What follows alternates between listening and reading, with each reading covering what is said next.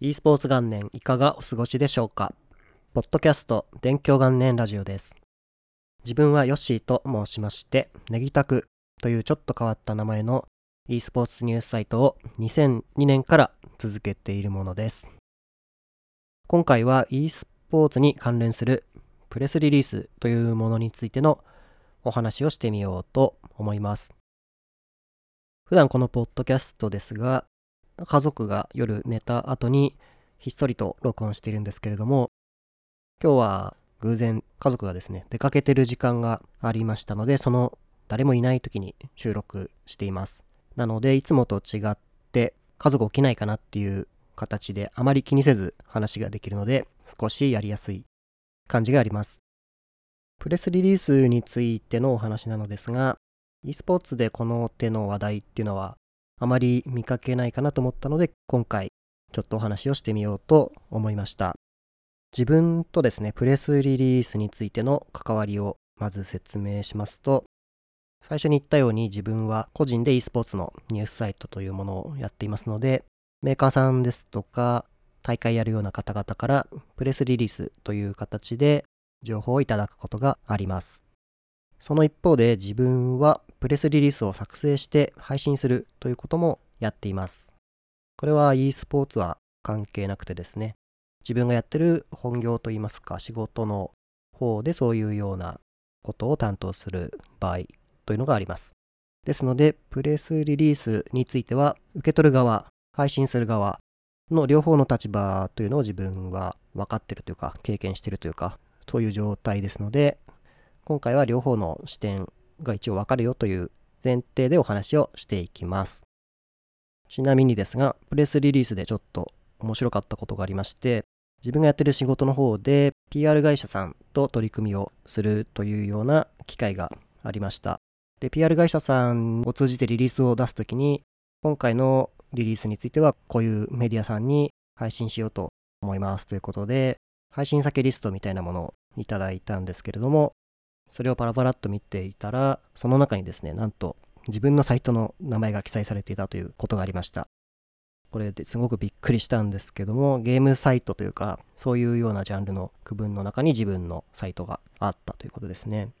で、えー、こういうリストに載ってるんだってびっくりしたんですが、なんかすごく一時期ものすごくプレスリリースがいっぱい来るようになったなと思う時があって、なんでだろうなと思ってたんですが、おそらくこの PR 会社さんのメディア配信リストの中に自分のサイトが何らかのきっかけで入って、それを通じてゲームの関連だったらここにみたいな感じで選んで送るんですけども、そういうことで多分増えたんだなというのがこの時偶然にも分かってちょっと面白いということがありました。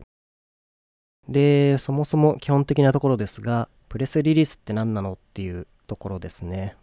これは送る側だったら自分たちの製品とかプロジェクトとかサービスをより多くの人に知ってもらうためにメディアに取り扱ってもらおうということで送る案内であったり記事などの材料になるもののことがプレスリリースと言っていいと思います。基本的にプレスリリースというのは紹介文が書かれたような原稿とあとはそれを補足する画像や動画などの要素で構成されていますね。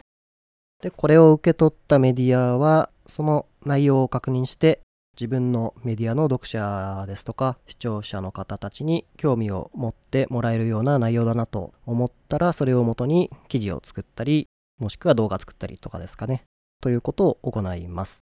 でこのリリースを取り扱ってる中でなんで送ったのに載せてくれないんですかというようなことがたまにあります。プレスリリースというのはですね必ず実は掲載を約束しますという前提でやり取りしているものではなくてですね先ほども言ったようにあくまでも材料なのでそれをどう料理するかっていうのはメディア側が決めるものだったりします。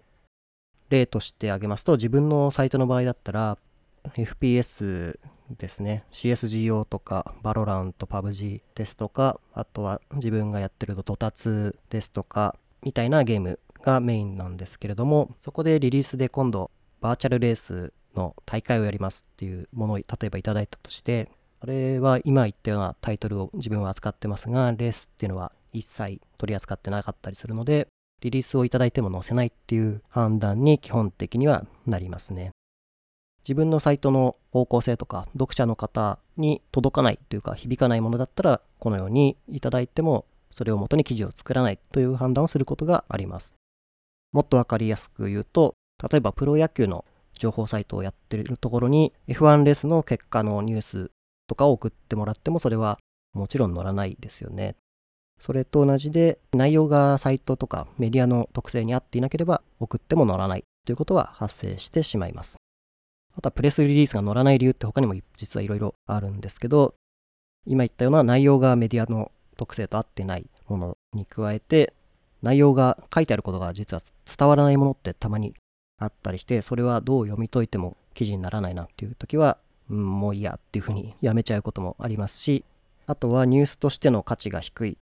例えばチームの公式サイトをリニューアルしましたっていうリリースが届いたとしてもそれはちょっとニュースなのかっていうもちろん作った側からしたら大変な苦労して作ったものではあるんですけれども何々ゲーミングのチームサイトのデザインが変わりましたっていうのは残念ながらニュース記事にすることなのかっっていうと多分自分のサイトの基準ではそれは違うかなと思うんでニュースにしないということもありますね。あとはこれに関連してリリースにあるちょっとした誤解というかなんで送ったリリース原稿のまま全部載せてくれないんでしょうかっていうのがあるんですけれどもこれも先ほど言ったようにリリースっていうのはあくまでも記事などを作るための材料ですのでその材料をどこまでどう使うっていう判断をするのはあくまでメディア側ですね例えば CSGO 格闘ゲームレースあとなんだろうパズルゲームという複数ゲームを扱った大会を開催しますよというリリースが仮に来たとしてこれ自分が受け取ったらどうするかっていうとやはりメインで扱ってるのは CSGO だったりするんでこの CSGO の部分っていうのをかなり大きく取り扱いますね。他のゲームの部分っていうのは載せるには載せるけどそんなに量は咲かなかったりとか。なぜかというとそれはさっきも言ったように読んでる方がうちのサイトだと多分 CSGO の人とか FPS っていうところが中心なんで他のところはそんなに求められてないですし自分もそこまで押しているかっていうとそうではなかったりするんでこの部分はカットみたいな判断することもありますね。もちろんリリース自分も作る側なんでいろいろそこに載せる内容っていうのはみんなに知ってほしいことだったりするわけなので全部載せてほしいなっていう気持ちはわかるんですけれども載せるメディア側の立場になるとそれを決めるのはあくまでも記事を作る人だったりするので全部載せてほしい載せてくださいというような形でお願いをするのはちょっと難しいということがありますね。一応補足しておくとこれはメディア側が偉いんだからごちゃごちゃ言うなみたいなことではなくてお互いあくまで関係性としては対等なんですけれども載せる載せないを決めるのはどうしてもメディア側になってしまいますから結果としてそういうことが起きるということですね。一応一方その逆の立場というのもあってリリースを送る側っていうのはこのようにですね例えば自分のように格闘ゲームのやつ送ってもこのサイトは載せてくれないから送んなくていいやみたいな形でリリース自体をそのメディアに送らないという選択肢を取ることもできます。なのであの大会紹介したくてリリース欲しいのだけどもらえないっていうような場合もメディアにとってはあったりしますね。という感じで、プレスリリースの基本的な考え方ですとか、載せる載せないみたいな判断が実はこういう形であったりします。で、e スポーツの分野におけるプレスリリースってやはり昔に比べたらかなり多くなってますね。昔はそんなに毎日来るようなことはなかったですけれども、最近は本当に毎日何かしらの e スポーツに関するプレスリリースというのが企業の方から届きますし、もしくは意欲的なコミュニティの人だと自分たちでそういうリリースのようなものを作って送ってくれるというようなこともあるので日々何かしら情報が飛び交うような時代になっていてかなり変わったなという感じがありますね。今ですとプレスリリースのサイト総合サイトみたいなのもたくさんあって PR タイムスですとかバリュープレスですとかアットプレスみたいな配信サイトですねプレスリリースの。そういったところにも e スポーツのリリースを各企業の方が送っているので、そういったものが Google ニュースとか Yahoo に転載されるようなこともあるんですけども、そういうのを見てみると意外と面白いんで、ちょっとこの機会にですね、検索したりして、したり、なんか SNS でツイートが回ってきた時になどに見てほしいなと思いますね。で、そのプレスリリースが各サイトにどういう形で載ってるかっていうのも見ると結構面白いですね。リリースを丸ごと転載しているような場合もありますし、それをもとに各媒体がさっき言ったように料理してる内容を自分のサイトに合わせてカスタマイズして記事にしてるっていうことがあるんですけども、それをこう見ていくとですね、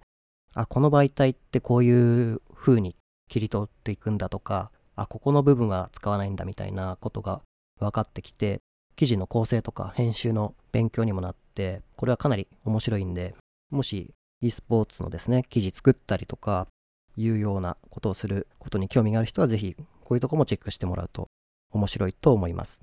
逆にリリース作る側だと、あ、こういうところを入れとくと、こういう風に乗るんだなみたいなことが分かったりもするので、